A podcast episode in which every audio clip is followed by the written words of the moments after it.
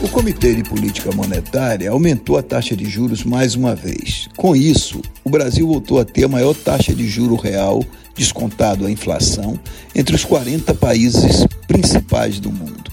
É quase consensual que é imprescindível levar os juros para evitar a disparada da inflação.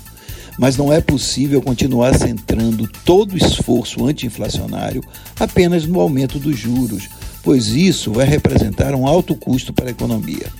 O governo aumenta os juros para reduzir a demanda e obrigar a queda nos preços. Mas é preciso lembrar que a inflação brasileira não tem origem apenas na demanda. Parte da inflação é proveniente do aumento nos preços dos combustíveis e da energia elétrica e tem relação com a incerteza causada pela fragilidade da política fiscal e com o bypass no teto dos gastos.